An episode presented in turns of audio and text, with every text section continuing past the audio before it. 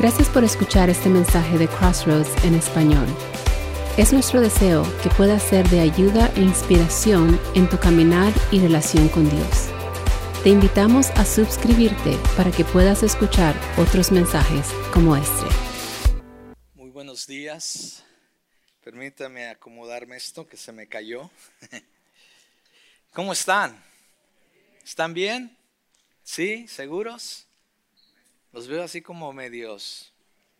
¿Están cansados? ¿Están preocupados? ¿Están bien? ¿Sí? Ah, bueno, me da mucho gusto. Porque también nosotros estamos bien, gracias al Señor.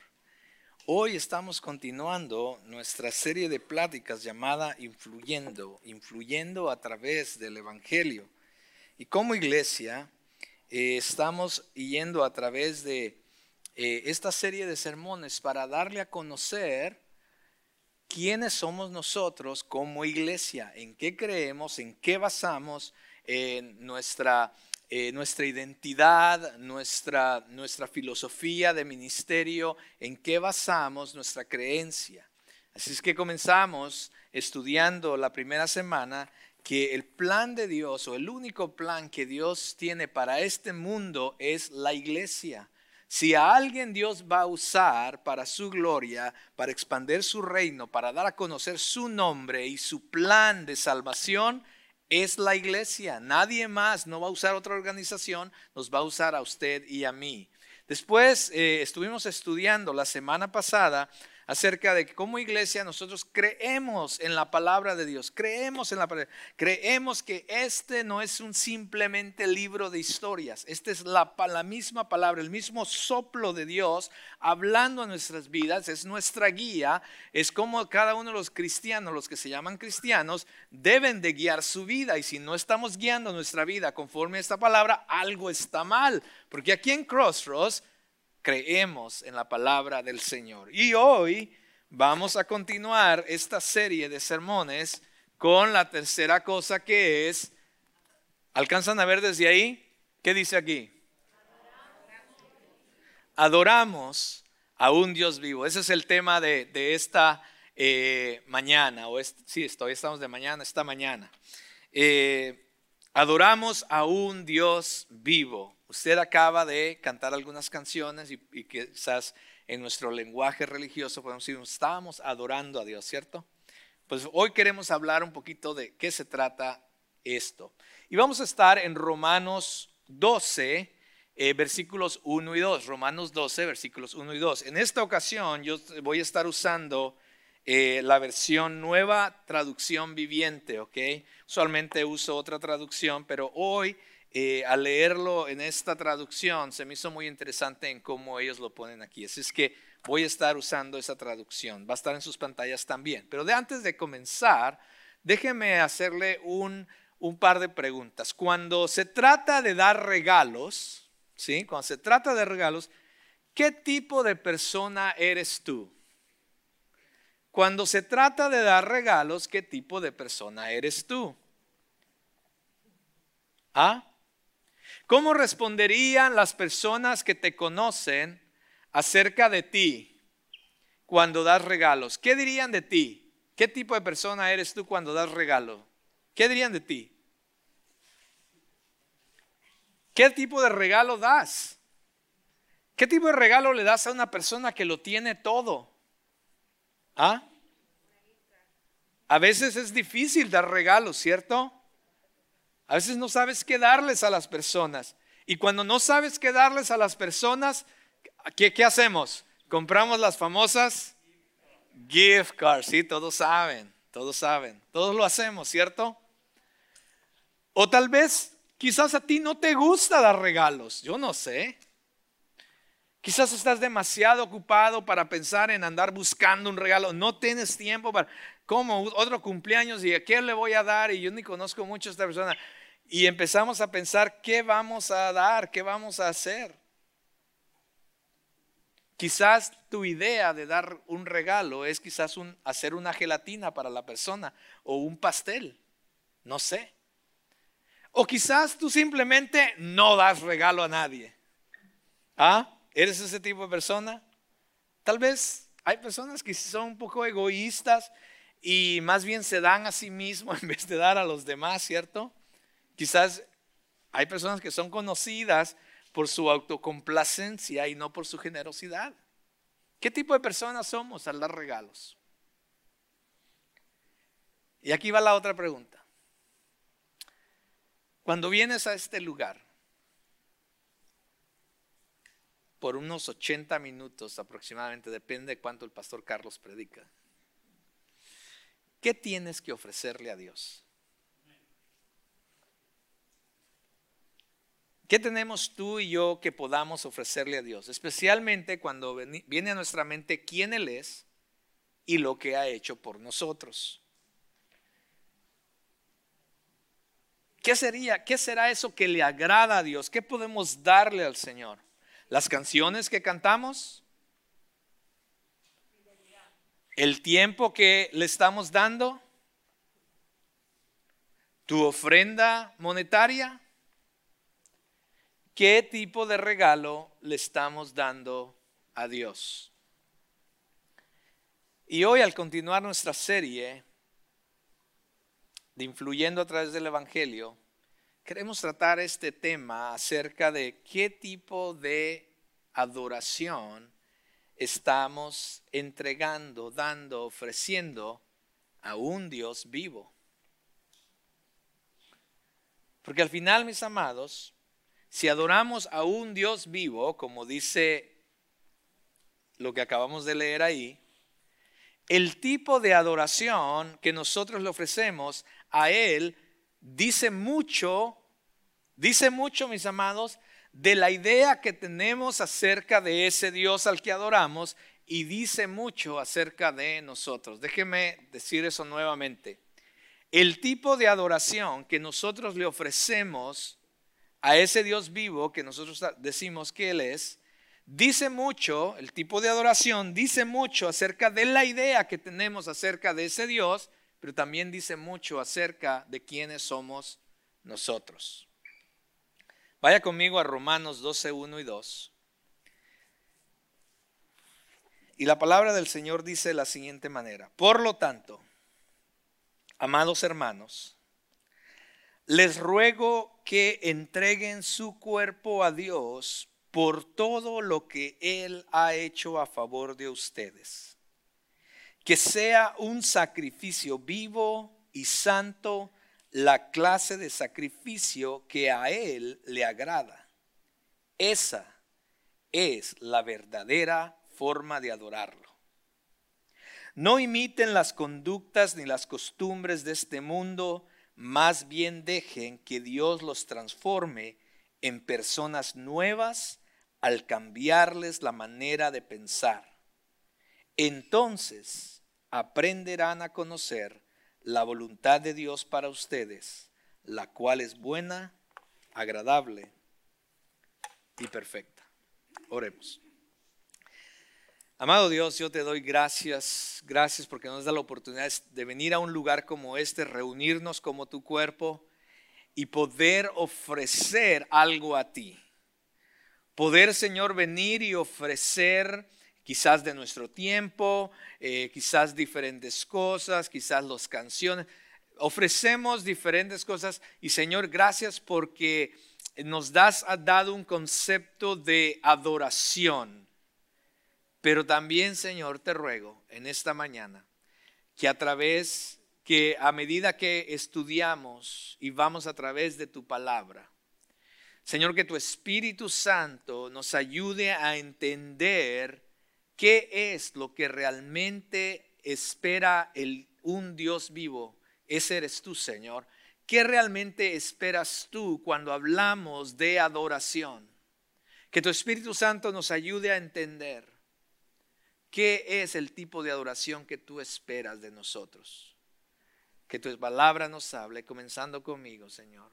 Y comenzando conmigo, cambia mi manera de pensar, mi corazón, Señor, y mi manera de vivir después de conocer la verdad de tu palabra, Señor. No puedo seguir siendo igual. Ayúdame a cambiar. Señor, que pueda yo y mis hermanos conocer cuál es tu perfecta voluntad para nosotros. Señor, te pido que sean solamente tus palabras a través de tu Espíritu Santo y no sean mis palabras ni simplemente una filosofía humana la que enseñamos aquí. Gracias te damos por tu palabra y te bendecimos por ella. Abrimos nuestro corazón, nuestra mente y nos enfocamos en ti para tu gloria. En Cristo Jesús. Amén. Y amén.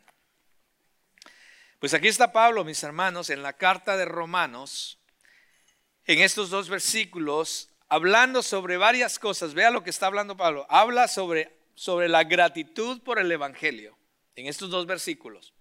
Habla sobre la adoración y el servicio en sacrificio.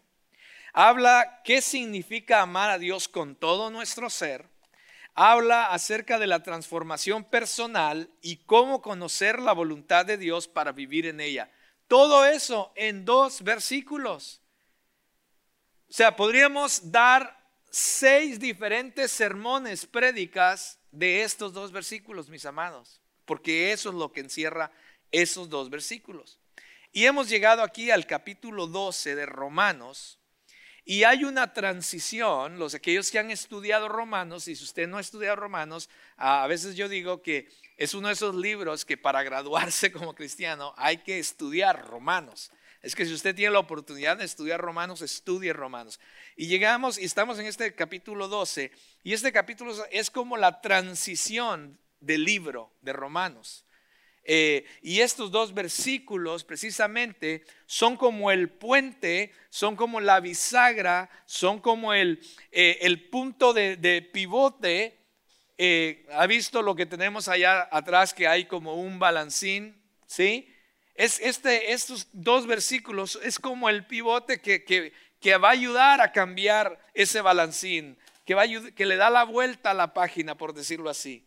Los primeros 11 capítulos nos llevan a través de la teología, la doctrina, la enseñanza de la maravillosa gracia y misericordia de Dios. Y los últimos cinco, perdón, cinco capítulos de Romanos, mis amados, nos lleva a la práctica, cómo aplicar y cómo vivir nuestras vidas basado en los primeros 11 capítulos de Romanos. Es que si usted realmente quiere decir, ¿cómo vivo mi vida como cristiano? Estudie Romanos, mis amados para que entonces en los primeros 11 usted sepa qué, qué es lo que Dios ha hecho y en los últimos cinco qué es lo que Dios espera de nosotros.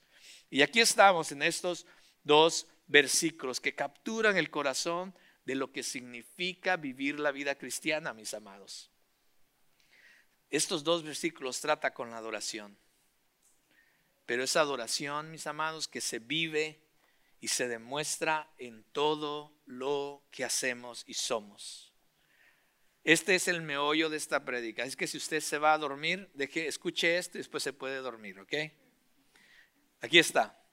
Todo seguidor de Jesús debe ofrecer su vida entera en adoración y servicio a Dios.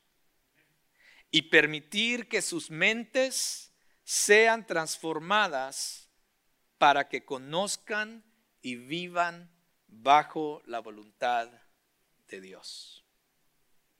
Esa es la centralidad de este mensaje el día de hoy. Déjeme expander esa es, es, lo que acabo de decir.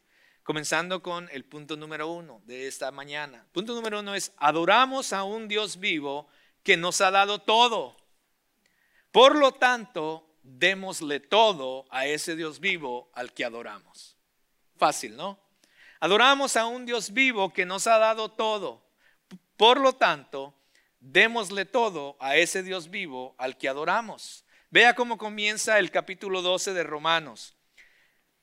Dice el versículo 1, por lo tanto, amados, si podemos ir a la próxima, por lo tanto, amados hermanos, les ruego que entreguen su cuerpo a Dios por todo lo que Él ha hecho a favor de ustedes. Que sea un sacrificio vivo y santo la clase de sacrificio que a Él le agrada. Esa es la verdadera forma de adorarlo. Es que si usted quiere ser pastor, ¿cuál es la forma de adorar al Señor? Ay, es, mire, la adoración nada tiene que ver con música, nada tiene que ver con preferencias, nada tiene que ver con nada de eso. La verdadera adoración tiene que ver en cómo usted y yo vivimos para Dios. Y el versículo comienza con un adverbio, si usted lo ve. Por lo tanto, ese por lo tanto eh, se puede también interpretar como por ende, en consecuencia, por eso, por tal razón, dado que, por consiguiente, como resultado, por el motivo o las razones antes mencionadas, o a causa de lo que antes se ha dicho. Por lo tanto, es esa frase que dice, ya que hemos hablado de todo eso, ya que has conocido todo esto, por lo tanto, o sea, en consecuencia a la causa que ya miramos, que ya aprendimos, que ya hemos establecido, ahora la consecuencia de eso es esto. Eso es lo, por lo tanto, significa. ¿Está conmigo? Entonces él dice, por lo tanto, ¿por lo tanto qué? Porque ese por lo tanto marca esa transición de la teología a la ética. De lo que hemos comprendido y creído a entonces a ponerlo en práctica. Ahora que has conocido y creído, entonces así es como se debe comenzar a vivir la vida cristiana. Es básicamente lo que Pablo está diciendo en este de por tanto. ¿A quién le está escribiendo? a los amados hermanos. ¿Quiénes son los amados hermanos? A los que estaban en la iglesia de Roma. Pero por supuesto, por ende, es a usted y a mí, todos aquellos cristianos, seguidores de Jesús que componen la iglesia del Señor. Si usted es parte de la iglesia del Señor, ha creído, ha puesto su fe en Jesucristo y es un seguidor de Jesús, esto se aplica a usted y a mí. Pablo nos está hablando a nosotros, a nosotros los hermanos. ¿Por qué razón nos quiere decir esto? ¿Cuál es la razón por la que Él está a punto de decirnos algo? Bueno, está ahí también. Él dice que la razón es que por todo lo que Él, o sea, Dios, ha hecho a favor de ustedes. Lo que estoy a punto de decirles, la razón por lo que les voy a decir esto es porque por todo lo que Dios ha hecho por ustedes, en otras versiones dice, por las misericordias de Dios por todo lo que Dios ha hecho, por las misericordias de Dios. ¿Qué quiere decir misericordia? Bueno, yo tengo aquí una... Eh,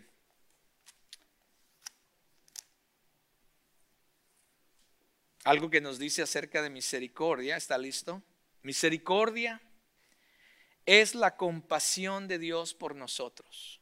Es la compasión de Dios por nosotros. Es la respuesta de Dios basada en la compasión a la difícil situación del ser humano, fíjese, bien en esto, que lleva a Dios a renunciar a lo que realmente merecemos, que es el castigo por nuestros pecados. Y nos da lo que no merecemos, que es el perdón y la gracia. Entonces, algunas versiones dicen, por las misericordias, por esto que Dios ha hecho, por todo lo que Dios ha hecho por ti, escúchame bien, dice Pablo, lo que estoy a punto de decirte. ¿Cuáles son esas misericordias?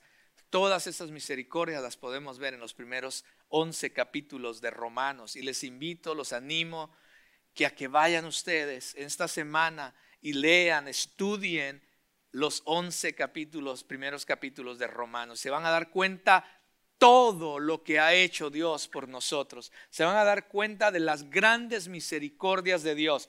Yo apunté algunas nomás para darles un resumen. ¿Está listo? No se preocupe por apuntarlas. Ahí les va. A ver si me, a ver si me alcanza el aire. Todos habíamos pecado y por nuestro pecado estábamos lejos de Dios por la eternidad.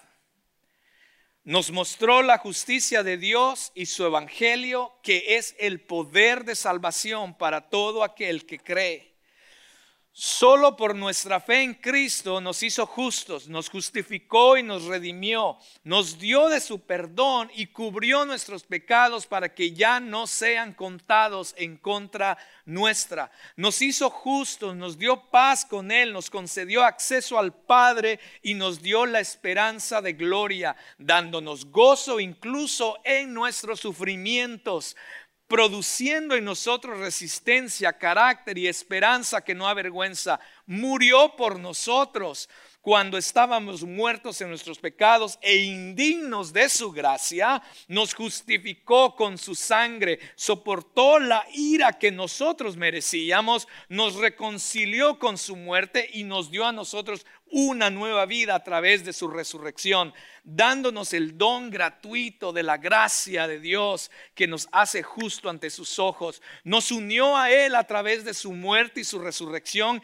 y nos ha dado vida eterna con Él. Nos ha hecho libres de nuestra esclavitud al pecado y la muerte y nos ha hecho esclavos de la justicia. Nos hizo suyos para que demos fruto y sirvamos en Él en el nuevo camino que es a través de su Espíritu, no hay condenación para los que están en Cristo. Somos libres de la ley del pecado y la muerte. Nos llenó de su Espíritu Santo, nos ha dado vida, nos escogió, nos adoptó, nos hizo herederos y nos prometió una glorificación futura y segura prometió la redención de nuestros cuerpos dándonos al Espíritu Santo, mis amados, que nos ayuda en nuestra debilidad e intercede por nosotros. Nos llamó, nos justificó, nos glorificó, se entregó a sí mismo por nosotros, está a nuestro lado, no nos dejará y nos, nos dará y nos dará aquellas cosas que necesitamos. Nos prometió que ni la muerte, ni la vida, ni los ángeles, ni los gobernantes, ni lo presente, ni las cosas por venir ni poderes, ni altura, ni la profundidad, ni ninguna otra cosa creada nos puede separar del amor de Dios que es en Cristo Jesús.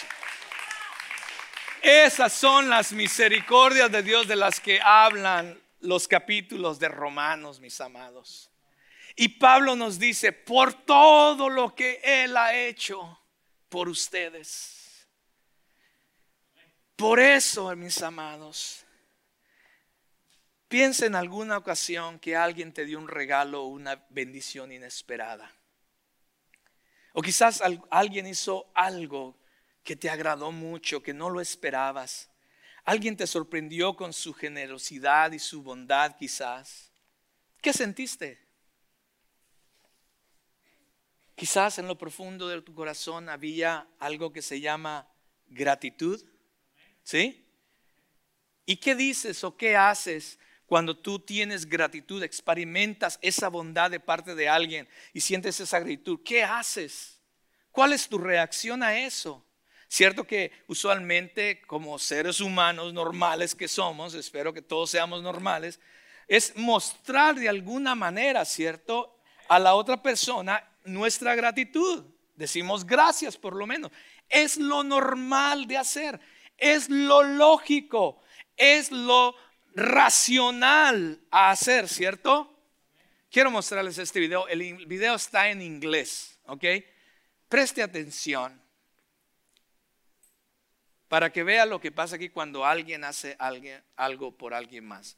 El, video está en inglés, pero espero que, aquellos que no entienden mucho inglés, que el Espíritu Santo también les muestre lo que, lo que queremos mostrar aquí con este video. Adelante, muchachos. The hardest thing was every day to think. That I was waiting for somebody to die so that I could survive. We knew right away in the hospital when they came and told us that things didn't look good. I said, He's an organ donor. He told me that was important to him, and we would support any decision. And we told them they could take whatever they, they wanted. They didn't tell me a lot about him. Uh, they did say he was a young man. And those people who have kidneys now and, and lung and pancreas and liver and we just want to do right by them. Because they, they had given us so much. Nothing will bring our son back but i feel like i'm meeting part of my son over again. We are going to hear his heartbeat. You know his his physical body left us four years ago but the essence of our son lives on. Oh my God. Oh, Claudia. Oh, it feels so good to hug you. Oh, and Molly. Oh, my goodness. So good to meet you. Sure. Sure. Oh, taking such good care of that man. Thank you. You look wonderful. I got a great heart. I got a great heart. Believe Yes, me. you do. Yes, you do. Awesome Oh hurt. my gosh. Oh, that's a beautiful. That's music to my ears.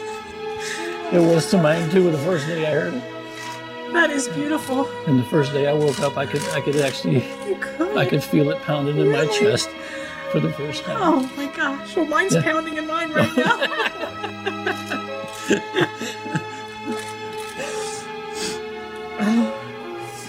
oh. Oh, goodness.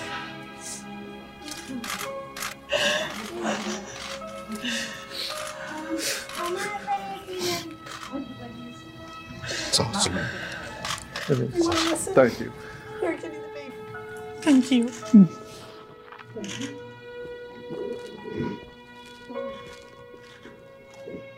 Oh. You've brought us such comfort. You really so. have. Thank you. Oh, Molly. Brought it around for us. Oh. Brought it around for us.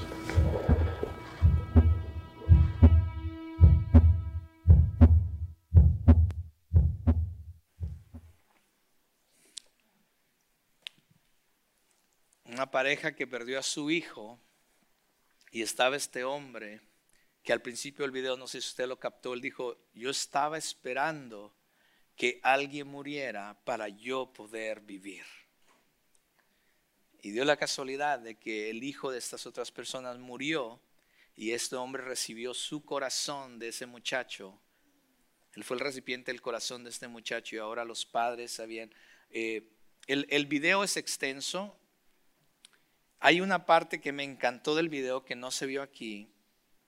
Pero los papás del chico, cuando ellos lo reciben, le dicen gracias por recibirnos y hacer esto para, por nosotros.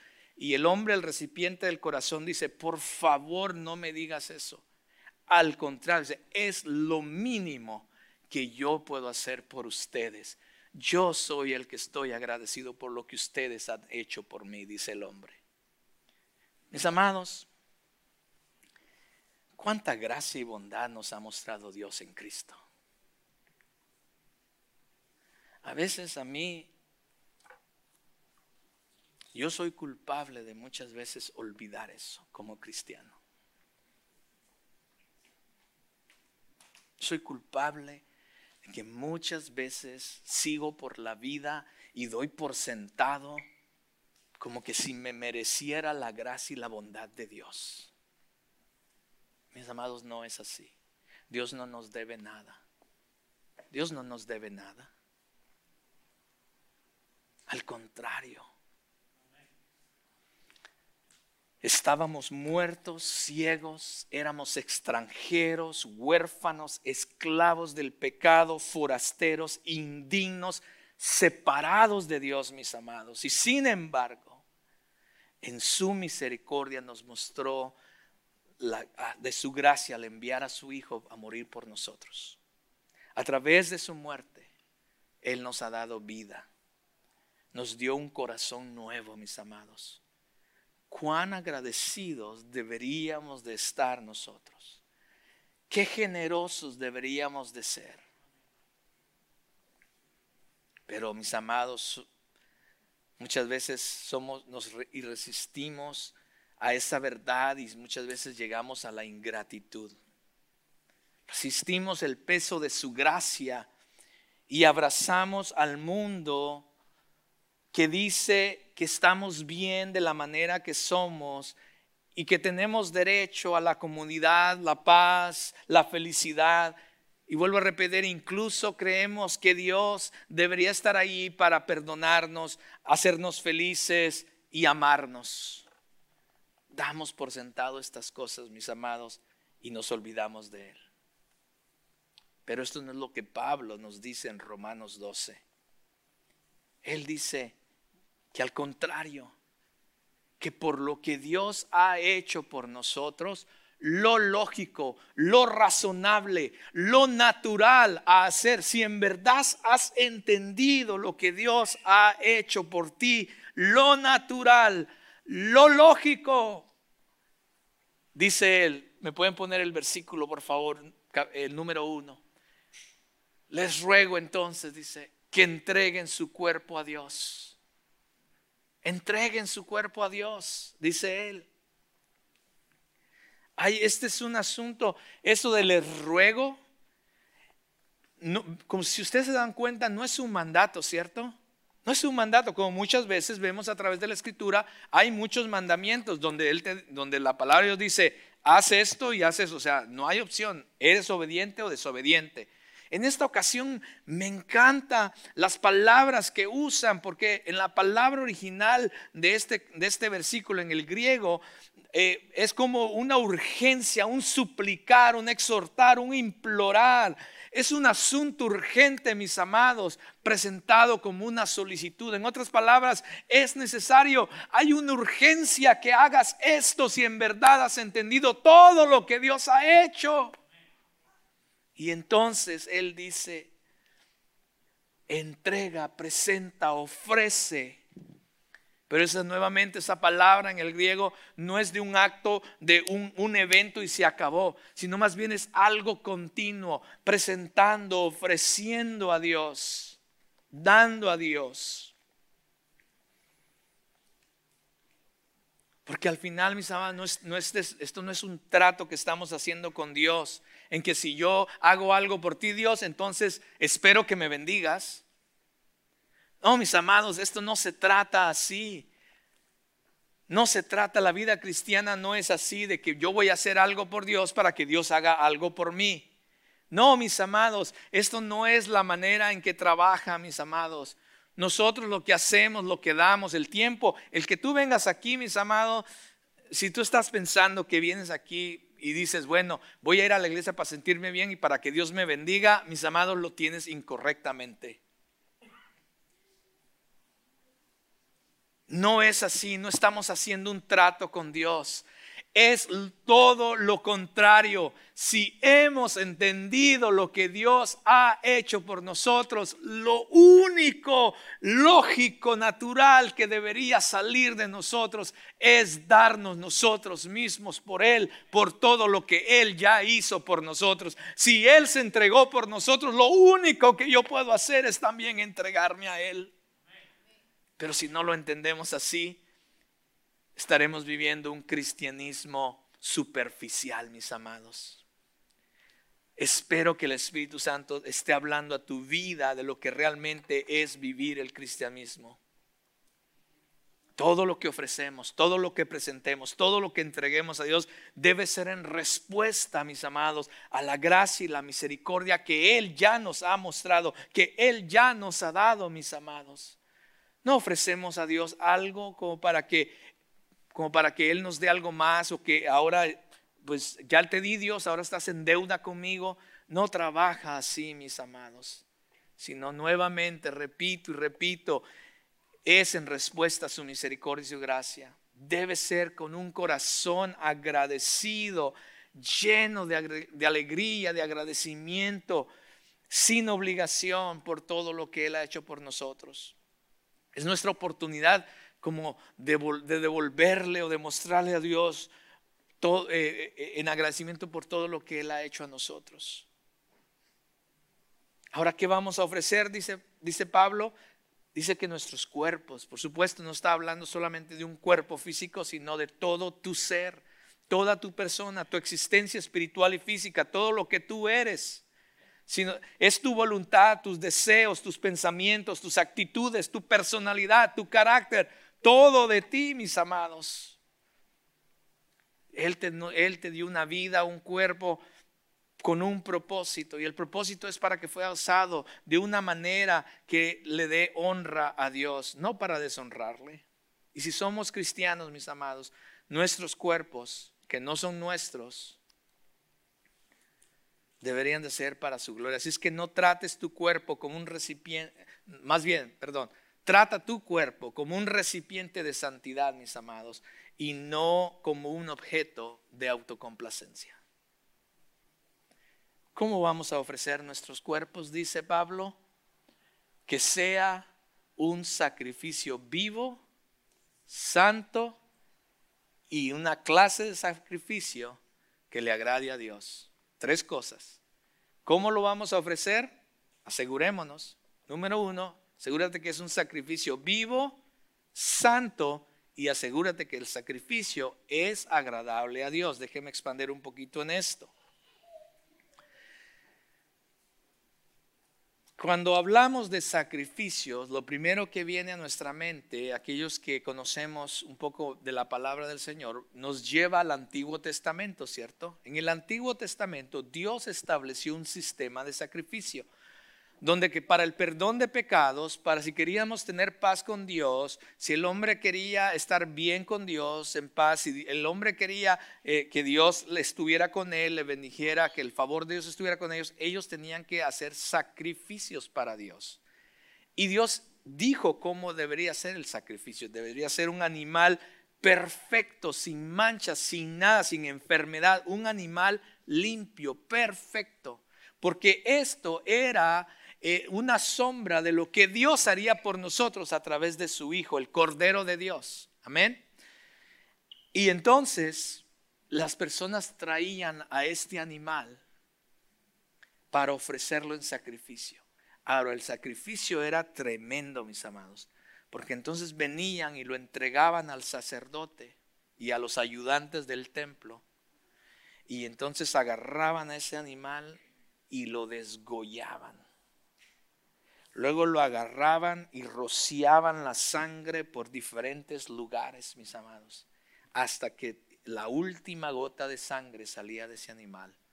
Después agarraban y lo abrían, mis amados, le sacaban todo lo de adentro para usarlo también en algo especial con un propósito. Mire, el sacrificio era completo, no se echaba a perder nada del animal, era completo. Y después se quemaba, eh, mis amados, se quemaba todo eso en un altar.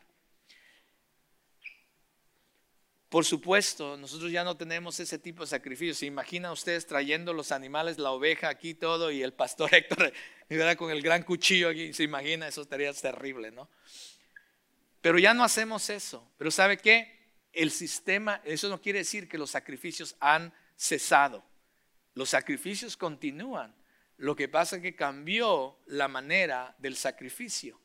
Antes era un animal que tenía que ser muerto, pero gracias a lo que Jesucristo hizo por nosotros, Él fue el sacrificio perfecto para Dios, para pagar y cubrir todos nuestros pecados. Ya no tenemos que nosotros ofrecer algo para nuestra expiación de nuestros pecados. Jesucristo ya lo hizo ofreciéndose a Él como el sacrificio máximo para nosotros delante de Dios, ¿sí?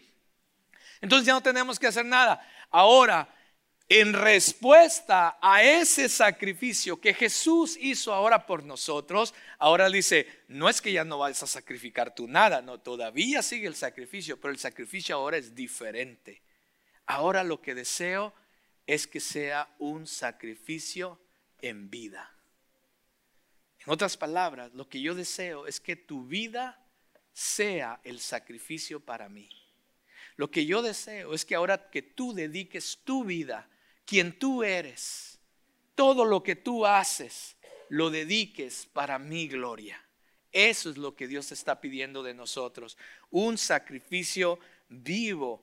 En otras palabras, estábamos muertos en pecado, ahora tenemos vida en Cristo, vivimos porque Dios nos ha dado vida, mis amados. Así es que nuestro sacrificio es toda nuestra vida porque ahora toda nuestra vida le pertenece a Dios. Pablo nos dice que vivamos nuestras vidas para Jesús, para la gloria de Dios en todo lo que hacemos. Ese es un sacrificio vivo. Después dice que es un sacrificio santo, debe ser un sacrificio santo. Santo quiere decir apartado, diferente para el servicio y la obediencia a Dios. Nuestra conducta, nuestro carácter deben de fluir de la nueva vida que tenemos en Cristo. ¿Cómo vamos con eso, mis amados? Eh, quiere decir consagrado, dedicado irrevocablemente para Dios. No a nosotros mismos, no vivimos para nosotros mismos ni para los demás, sino en nuestro sacrificio, nuestra vida debe ser puro y completamente entregado a Dios. ¿Cómo vamos con eso? Porque es lo que Pablo nos está diciendo, mis amados. Y termina diciendo, tiene que ser un sacrificio que a Él le agrade. Así como en el Antiguo Testamento tenía que ser un sacrificio, si alguien venía con un animal, porque sí lo hacían, hay ejemplos en la Biblia, en el Antiguo Testamento, donde alguien decía, ah, este, hay que llevar sacrificio a Dios. No, pero ¿sabes qué? Aquel animal está enfermo, dale ese porque de todas maneras se nos va a morir aquí, llévale ese. Y Dios miraba esto y lejos de ser agradable a él, traía enojo a Dios y venía una maldición en contra de esa familia, mis amados. Por eso debemos estar seguros, eso no ha cambiado. Dios sigue pidiendo un sacrificio que le sea agradable a Él. Debemos estar seguros, mis amados, como cristianos, que la vida que estamos viviendo y ofreciendo a Dios es una vida que le agrada a Él. ¿Cómo estamos con eso? Uf, está difícil, ¿cierto? Hmm. Eso entonces, mis amados, termina el versículo siendo, esa, esa es la verdadera adoración. Esa es la verdadera forma de adorar a Dios. Así es que cuando tú vienes a este lugar, no es para adorar a Dios, no nos confundamos. Vienes a este lugar como una expresión de todo lo que tú eres para Dios. ¿Está conmigo? ¿Ve qué diferencia hay? No vienes a este lugar a adorar a Dios, vienes como una expresión de quién tú eres y de la vida que tú estás viviendo y ofreciendo a Dios.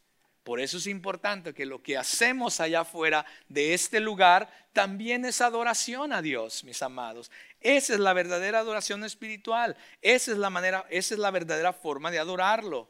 Es nuestro acto espiritual es nuestro culto racional, dice una, eh, unas versiones. Es nuestro culto racional. Y yo estudiaba este culto racional. Yo este, a veces bromeamos con el pastor Héctor porque yo le digo que eh, eh, yo soy uno de esos pastores que a mí no me gusta mucho esa palabra culto.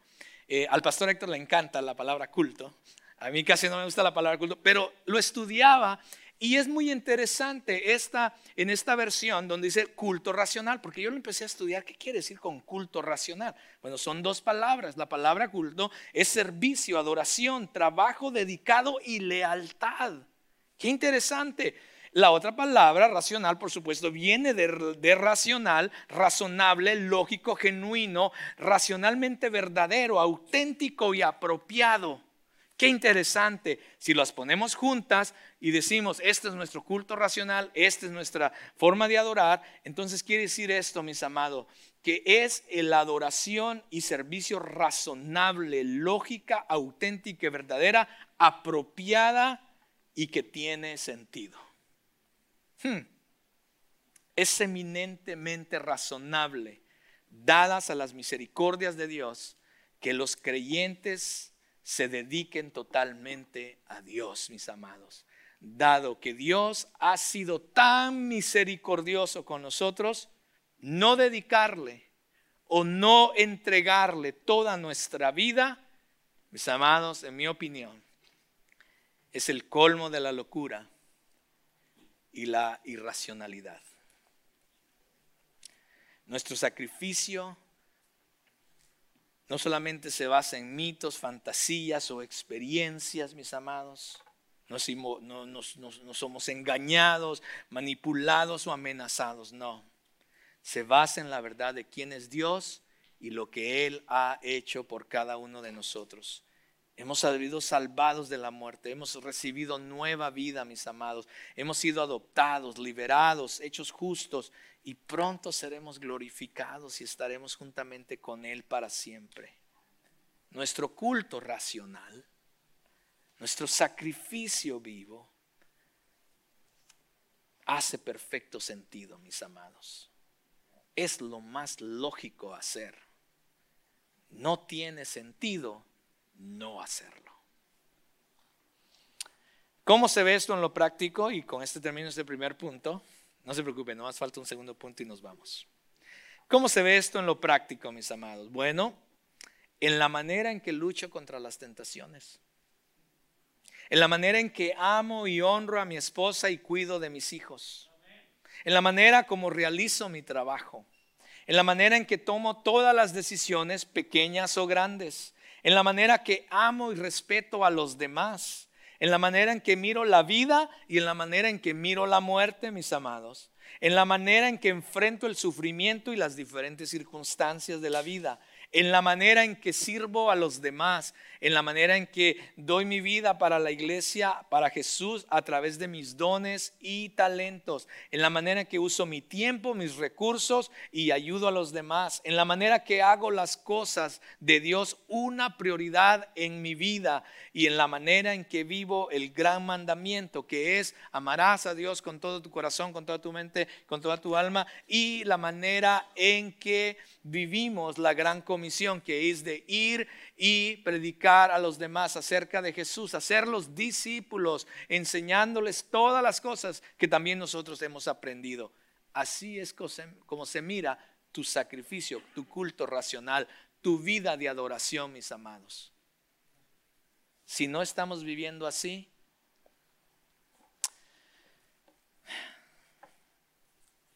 y esto es para mí, ok, mis amados, porque también Dios habla a mi corazón.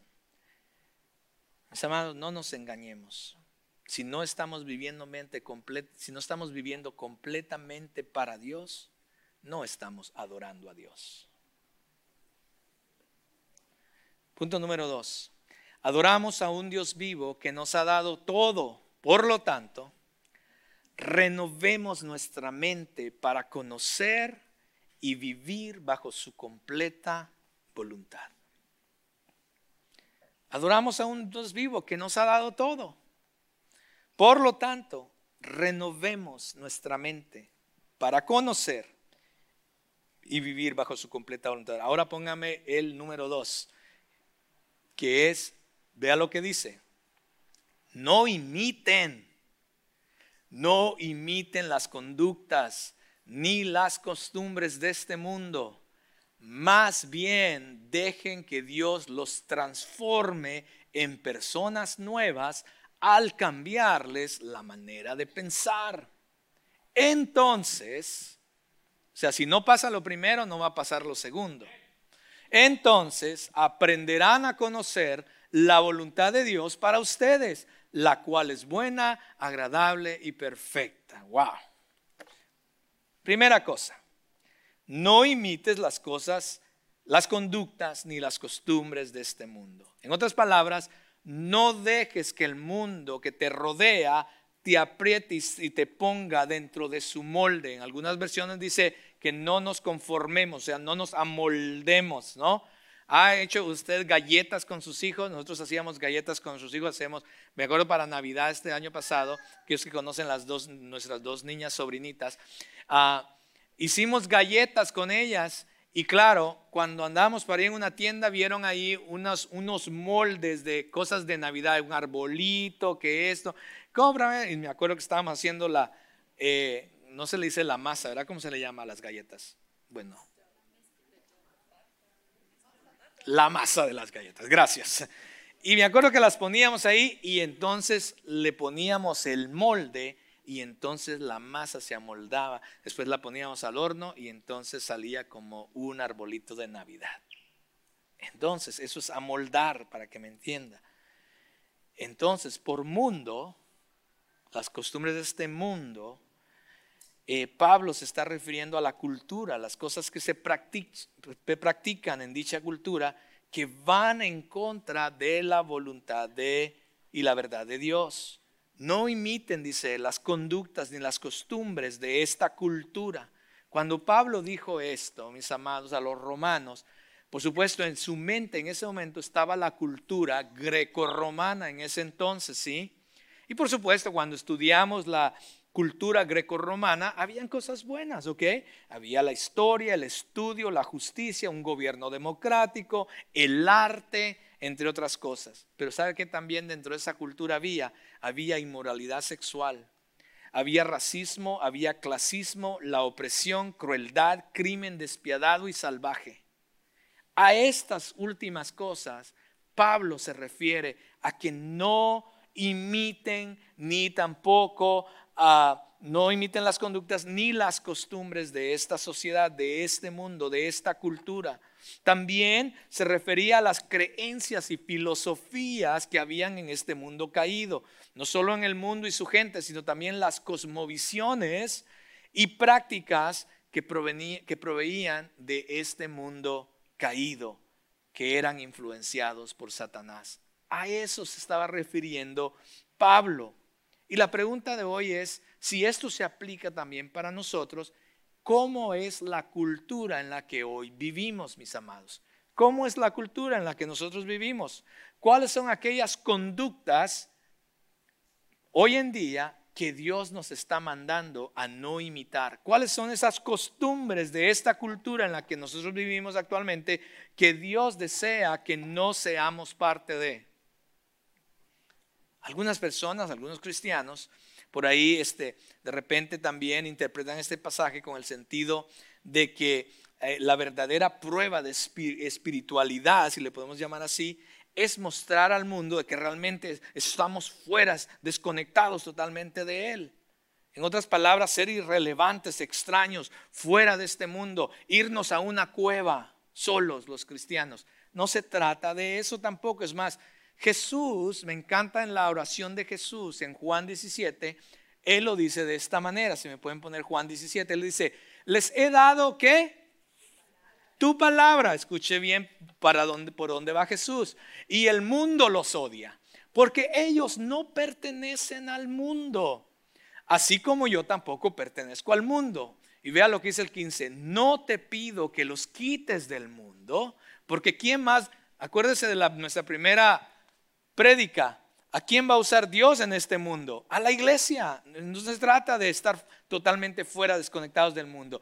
No te pido que los quites del mundo, sino que los protejas de las cosas de este mundo, que los protejas de, no imitar las cosas del mundo, las costumbres que hay en el mundo, que los protejas del maligno.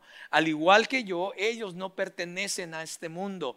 Hazlos que es una palabra muchas veces así como que, ay, santos, hazlos santos. ¿Cómo los va a hacer santos? A través de su verdad. Enséñales tu palabra, la cual es verdad. Esta es la batalla que atravesamos todos los cristianos, mis amados. Algunos casi toda su vida. ¿Saben por qué? Porque les gusta estar imitando las conductas y las costumbres de este mundo. Sienten la presión de los compañeros de la escuela, sienten la presión de los compañeros del trabajo, de la familia, de los amigos. Quieren ser como los demás, no quieren quedarse por fuera, no quieren que ser el centro de burla quizás o que los vean diferente. Quieren estar a la vanguardia, estoy hablando de cristianos, ¿ok? Quieren estar a la vanguardia con los gustos, los estilos, las conductas, las costumbres contemporáneas y los estándares que la cultura muchas veces nos exige.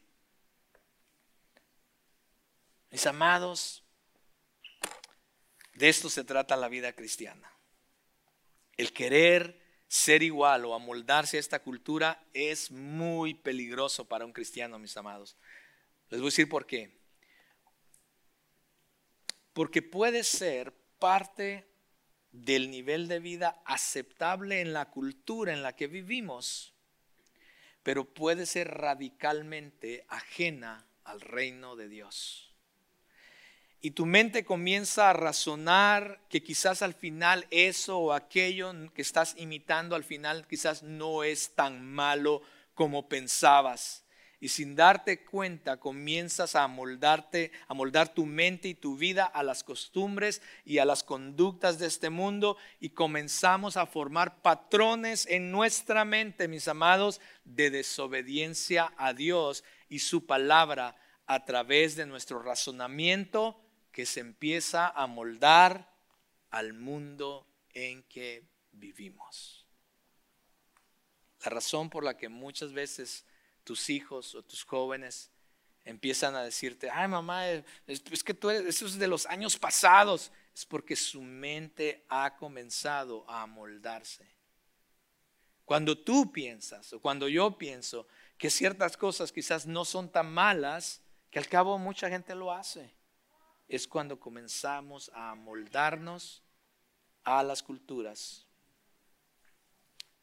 y a las conductas de este mundo. Más bien, dice Pablo, dejen que Dios los transforme en personas nuevas al cambiarles la manera de pensar. Si regresamos al, al otro versículo, por favor, gracias. Dice, más bien, dejen que Dios los transforme en personas nuevas.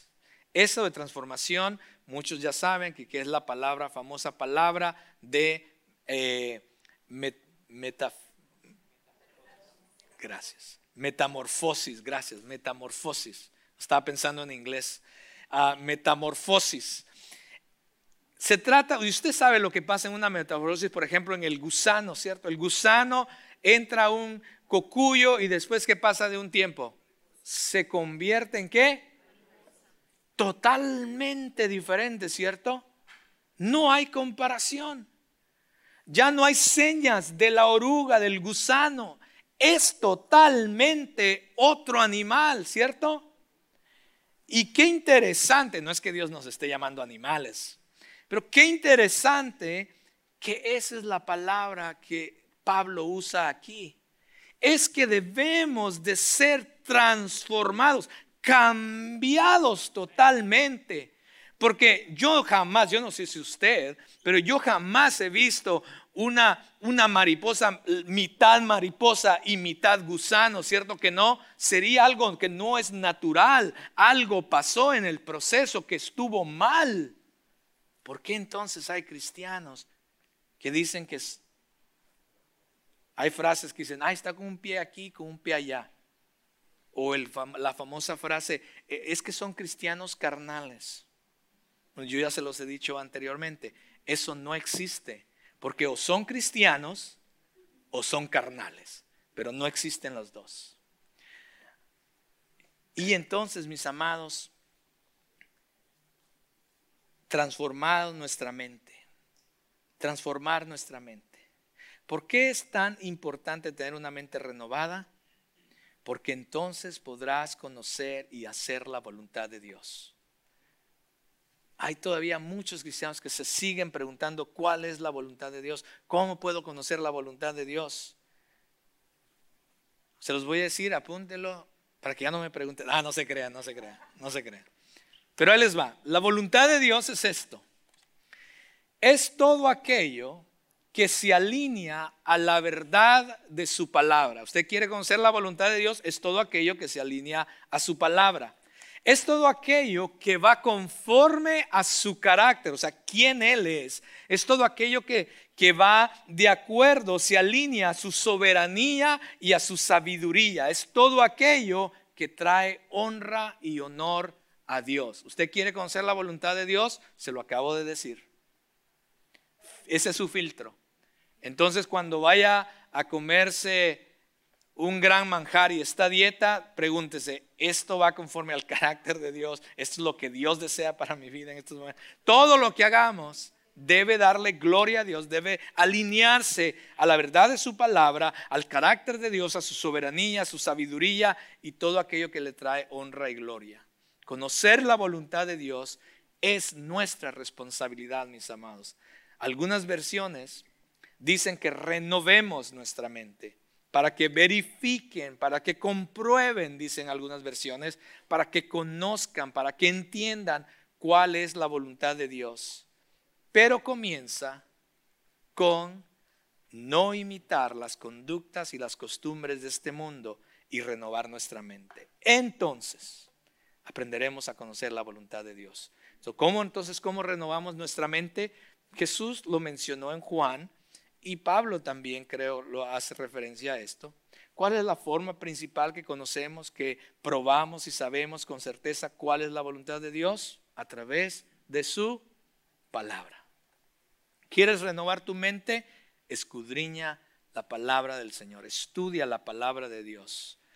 Tú tienes que pensar como Dios. Tú y yo debemos de pensar como Dios, con más rigor. Entonces debemos estudiar la palabra de Dios. Si queremos conocer a Dios, quién es, cuál es su voluntad para mí, entonces necesitamos conocerle más a través de su palabra. No hay forma mágica, mis amados. No hay forma mágica de renovar nuestra mente más que a través de la palabra de Dios. Así es que si quieres vivir una vida piadosa, entonces es indispensable para nuestro crecimiento espiritual, tú y yo, que profundicemos en las escrituras, mis amados, para comprender lo que Dios desea para nosotros. Esto es parte de la adoración, mis amados. Esto es parte de nuestro culto racional. Es parte del sacrificio santo que agrada a Dios.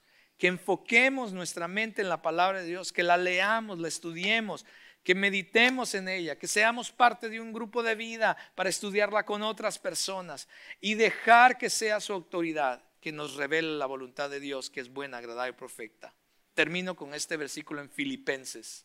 Dice, y ahora, amados hermanos, una cosa más para terminar. si Él termina, yo también termino. Concéntrense en todo lo que es verdadero, todo lo que es honorable, todo lo justo, todo lo puro, todo lo bello y todo lo admirable. Piensen en cosas excelentes y dignas de alabanza. No dejen de poner en práctica todo lo que aprendieron y recibieron de mí. ¿Dónde están todas esas cosas? En la palabra de Dios. Todo lo que oyeron de mis labios y vieron que hice, entonces el Dios de paz estará con ustedes. Mis amados, adoramos a un Dios vivo y la verdadera oración comienza con entregarnos enteramente a Él. Entregarnos a través de un sacrificio, un verdadera, la verdadera adoración. No es venir aquí y cantar tres canciones. Eso es parte de la adoración. ¿Ok? El que tú estás aquí en este momento es parte de la adoración. Cuando tú no estás aquí, pues espero que estés adorando en otro lugar. Pero es parte de nuestra adoración, porque nuestra adoración, mis amados, es 24/7. Desde el momento en que despierto hasta el momento en que me voy a dormir, todos los días de mi vida. Debemos reflejar a Dios. Y muchas veces fallamos. Yo soy el primer culpable que muchas veces fallamos en el tipo de adoración que le estamos dando a Dios.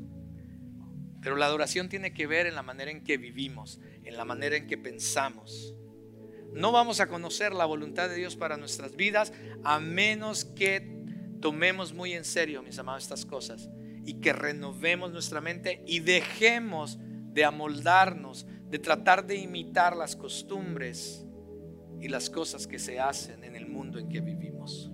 Solo entonces sabremos a través de su palabra qué es lo que Dios espera de nosotros. Es mi deseo como pastor que como iglesia aprendamos realmente a adorar a un Dios vivo que lo dio todo por nosotros. Y lo único lógico hacer es que nosotros le demos todo a Él. Póngase de pie, mis amados.